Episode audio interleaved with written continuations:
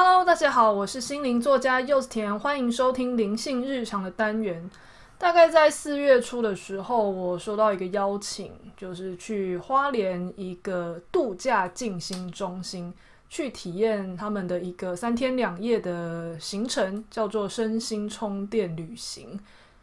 那大家也知道，我平常是没有在接夜配的嘛，所以一开始收到的时候还有点担心。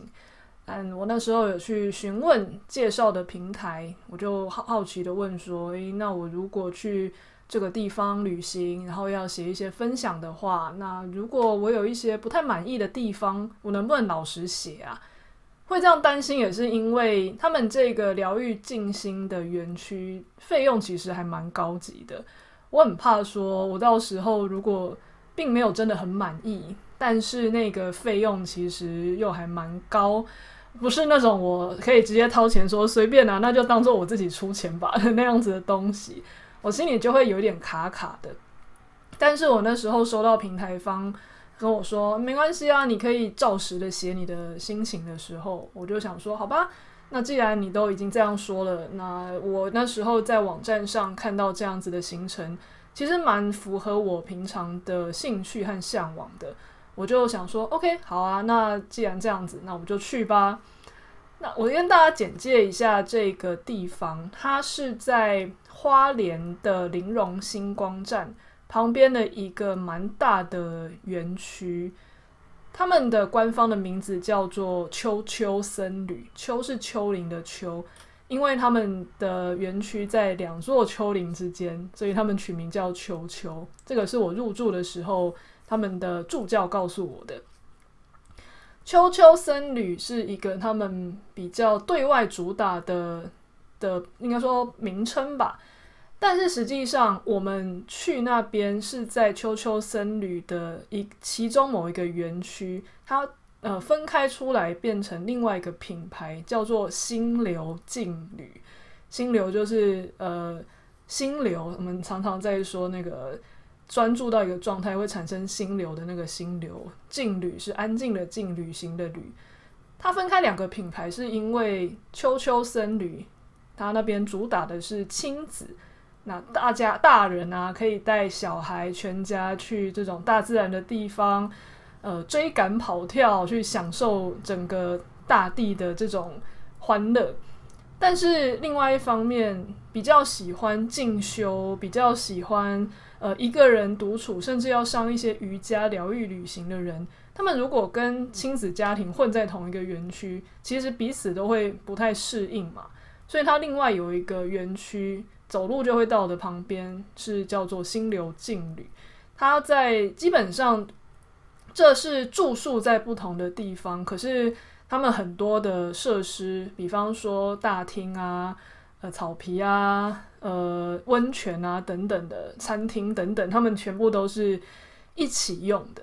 那在名称上，有时候可能会让人有一点混乱，但是大致上他们这样分开经营，我觉得我还算可以理解。那因为他们目前才经营半年，所以一切东西都非常的新，很多东西也还正在正在上轨道，所以我算是蛮前一批。去体验的部落客之一吧。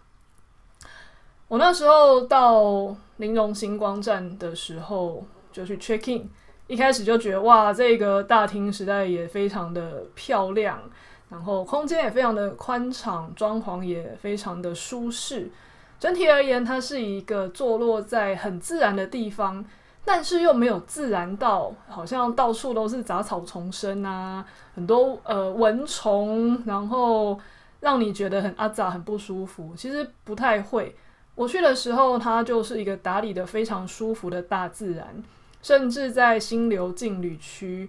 你大部分的时候，这种三天两夜的身心充电行程都会在这个园区里面度过。除了瑜伽教室很漂亮、很宽敞，然后地头地板都是木头的，窗户很大。那我去的时候算春天吧，窗户打开，然后凉风这样吹进来，外面都是一片绿意。那你三天两夜完全不会听到任何的噪音，也不会闻到任何都市里常见的废气，都是呃干净的空气，呃空气甜味啊，阳光就是洒在你们那个园区中间的一个湖泊啊。就算在下雨的时候，雨水也都是滴到水上跟叶子上的声音啊，那个真的是非常好听。虽然行程都要六点十五就要第一堂瑜伽课，可是，在那样的环境下起来，你完全不会觉得很很阿杂，你会觉得原来清晨的世界是这么的美。在那样子的环境下，到瑜伽教室做个拜日式，再唤醒你一整天的能量，真的是一件非常享受的事。关于在这边的行程，我已经写了一整篇的文章，大概有快要五千字哦，交给平台。那目前在录这个录音的时候，平台还没有上线那一篇文章。不过我已经稍微先透露了一点文章里面没有提到的一些细节，在我的个人脸书上。所以大家在听这一集 podcast 的时候，呃，我如果文章出来了，我就会把它附在内容栏。那如果还没出来，反正大家常常追踪我的粉丝团，我一定会在第一时间剖给大家看。大概简介一下，呃，秋秋僧侣是这样的地方，我就来介绍这个三天两夜的静心行程。他们他们的专有名词叫做身心充电旅程。整体而言，他们是由好几堂瑜伽课组成。中间也会搭配还蛮多的自由活动时间，那些自由活动时间你可以去参加一些他们免费的课程，比方说呃画画啊、编织啊、植物染啊等等的。他们也有一些还蛮好的设备，比方说他们有温泉，你可以无限次使用，只要你是这个地方的住客。甚至中间也会穿插一些像是正念行走啊，或是颂钵静心啊，还有我在粉丝团特别有写一篇文章提过的克里亚瑜伽这种大清理能量的工作坊。其中在第二天，因为有一个蛮长时间的空档，我就看到他们有一个服务叫做一对一的阿育吠陀咨询。那这个咨询其实原本是要用加购的方式，就是你要先去预约他们某一些按摩啊、一些疗程啊等等的，然后你再用加购的方式，请他们去帮你做这样子的体质咨询。但是因为那一些按摩疗程不在我的计划范围内，所以我进的进了那个园区之后，我就去好奇的问助教说。请问一下，那个阿育吠陀一对一的咨询能不能不要用加价的？我就直接独立出来预约这样子。那他们的服务团队也还蛮好的，就跟我说好啊，OK 啊。那虽然加价的费用跟原价是有点不太一样，但总而言之，我觉得可以预约到就很开心。原因是阿育吠陀这个东西，我。以前虽然常常听过，身边也有一些人在接触，可是我一直都觉得我对于这样子的疗愈系统，一直之前都是缘分未到。我在学很多东西，常常不会勉强自己。比方说之前接触精油啊、接触占星啊等等的东西，我常常都是哦，身边的人有玩，但是我当下在听、在在探索的时候。我没有特别感觉那个时机已经到了。如果时机没有到，我硬是逼自己去学什么东西的时候，我常常都会很辛苦。而且因为我没有相应，我就很容易学一学就放弃，因为觉得很像在读课本。可是这个时候，我感觉阿育吠陀之前在我的人生没有特别引起我太大的兴趣。在这一次旅行的时候，我感觉好像时机到了。原因是我在接触萨古鲁的修行的时候，你常常会听他的一些演说嘛，或是他呃会讲一些瑜伽系统里面对食物的一些看法，还有瑜伽的系统可能因为跟阿育吠陀是非常有连结的，所以呃瑜伽修行常常会鼓励你怎么样去选择食物之类的，所以你多多少少都已经有一点点概念。好，那在这个时候，我感觉到时机来的时候，他又刚好让我预约，我就觉得非常开心。那天预约的时候，呃，有一位工作人员说我运气还不错。那他们帮我遇到的是一位 Lydia 老师，也就是这个秋秋那边的总监。那其实因为我当时并没有特别觉得说我要预约谁，因为我基本上就是基础是零嘛，所以预约到谁，我好像就觉得是凭缘分。那那天遇到莉莉亚老师，这样聊完之后，我心里就觉得说：哇，天哪，真的是非常的幸运。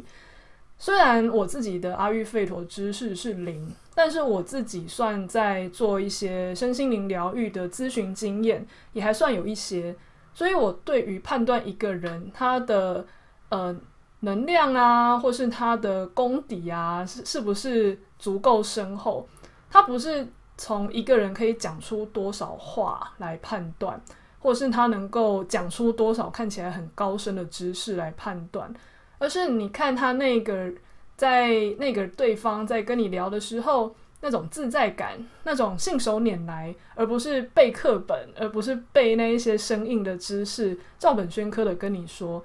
而他完全不是这样子的方式在咨询。我在跟他聊的过程中。我跟他说我的一些身体状况，我跟他说我对我自己身体的一些观察，他大概去询问跟观察，还有听我蛮详细的告诉他之后，他就做了还蛮精准的判断。他在告诉我我的属性是在阿育吠陀里面的风行人。阿育吠陀简单来说是会把人分成风行、火行跟水行这这三个。主型，那当然中间还会有一些副副型，比方说主要是风型，然后它的副副的类型叫做是火型，类似这样子。他说他观他这样观察下来和呃分析下来呢，我的呃身体的属性是属于风型人，他就开始去一一的讲说风型人的特质，因为他是一个很容易变动的状态。所以他的身体会有巴拉巴拉巴这样子的状况，然后心理的状态，还有平常的行为模式等等的，都会有这些这些那些那些的状态。哇！我那时候听到，我已经算是一个对于自己的身体觉察还算蛮敏锐的人。呃，包括连不管是中医师还是这一位阿育吠陀的咨询师，他们都有称赞过我说，你对你的身体的觉察跟养护还做得蛮好的，因为通常呃人啊可能会在某一些体质之下会有一些嗯很容易出现的状况，比方说风型人，因为他的变化实在太快了，睡眠确实很容易受影响。但是通常呃这一些教身体照护的老师，他们通常只是会很比较基本的就会跟大家说哦，你睡前不要看电视啊。呃，大概多久以前就是要避开蓝光啊，什么东西呃不要吃啊等等的。但是这些，因为我自己已经蛮多研究的，也看了不少书，也常常在观察自己的身体，所以我自己已经做得很好了。那但是，出就算我已经算是对身体的觉察还蛮强烈，然后也已经照顾得蛮不错的时候。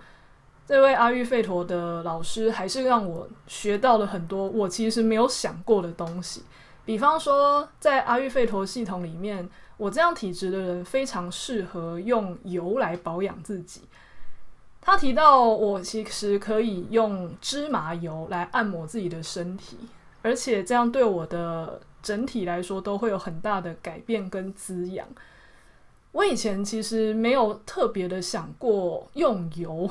保养按摩身体这件事，后来去查书，我才发现油这个东西，阿育吠陀是一个大量使用而且非常珍贵的疗愈方式。那为什么油这个东西对于风行人来说很重要呢？以他们的理论是，因为风行人是偏冷偏干这样子的呃状态，如果用油来保养你的身体。其实会平衡它，让它很像是那种呃干裂的土地受到滋养，大概可以理解成这个意思。那我当然就觉得说，哦哦，OK 啊，芝麻油，冷压芝麻油。我之前在玩精油的时候，家里还剩下蛮多的。那如果只是要拿这一些油来按摩，也不是不行，因为其实很简单，只要去稍微把它加热一下，让它变成热油，身体会比较好吸收之类的就好了吧。好，那后来我在回到台北之后，我在当天还是隔天的晚上，我就把家里剩下的芝麻油拿起来装到小瓶子里面，然后再拿去热水里面去隔水加热。当天晚上我在按摩自己的腿啊，按摩自己的脚啊、脚底啊，我没有遵照那种真的非常呃有系统的方式去按摩自己，因为后来看书，好像真正的按摩还有一些方向性，然后还有甚至比较完整的按摩，连头皮都要按。但是我实在不想把头皮弄得油油的，我就简单的把手。搓搓了那一些芝麻油，然后去按自己的脚背，按自己的脚底、小腿，因为我也学过一些泰式按摩的手法嘛，就大致循着一些经络这样按一按，然后后腰啊、肚子啊、胸口啊，然后剩下的再倒在自己的手上，往手背这样经络划一划、按一按。OK，抹一抹，穿上袜子，避免就是脚上油油的沾到被子。好，穿好衣服就这样睡了。然后神奇的来了，我那天晚上睡得超级无敌霹雳爆炸好，相较于之前在旅行前吧，在旅行前的时候，我已经经历了大概一两个礼拜，不知道为什么，呃，就很容易躁动，睡前会心悸，这其实是我每隔一段时间都会出现的状况。我也因此有去看中医，中医有确实那时候有把脉说，诶，我那个脉象。确实，心脏有一些需要调理的地方。好，那但是即使如此，我在吃中药，然后甚至尽可能说好睡前就不要看一些太亢奋的东西，或是睡前可能要吃一些帮助自己身体沉淀下来的一些保养品等等的。可是效果却没有很好，或者是你可能稍微睡一阵子，但是中间又会忽然比较亢奋的清醒。我为了这件事情还蛮头大的，那就刚好遇到了这一次旅行，刚好旅行第一天在新环境，你又会比较警戒，所以又还是睡不好。反而回来的那一天，就是这一天，呃，可能是因为回到自己熟悉的环境，再加上之前很累，我竟然就这样沉沉的睡去了。好，那这个时候我可能会想，大概不一定是油的关系吧，也有可能就单纯只是太累啊。那我再观察几天好了。结果接下来几天，我每天都用芝麻油按摩自己的身体的时候，我感受到的其实不只是好睡这件事而已。如果对身体敏感的人，很有可能会感受到，你身体平常是一个有一点浮躁，有一点像是一直快要开的水，就一直有一点躁动，有点躁动，好像很难沉静下来。可是你在身体有足够的油在滋润你的。皮肤甚至让它吸收进去的时候，你的这个过于强大的风能量就被这个油平息下来。所以我那几天不只是晚上好睡，我在白天的时候也感觉到自己要静下来，不需要花那么大的力气，你很容易就从那个心浮气躁的状态下就拉回来，而且身体的整体而言。滋润感跟那种气血比较丰沛的感觉也越来越强大。我当时真的非常难相信，我又不是把油吃进去，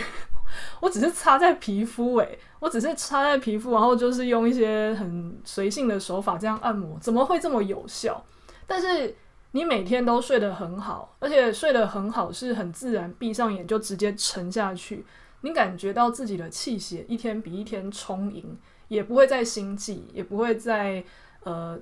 睡一睡，不知道为什么心脏又忽然震一下，把你这样就是叫醒的时候，你就发现你好像真的有一点不一样。后来再过了几天，我就去回中医那边回诊。那因为连假放得很长，我已经很久没有回诊了。在放假之前，医生都还有提醒我说：“诶，等我连假回来，要记得继续调心脏。”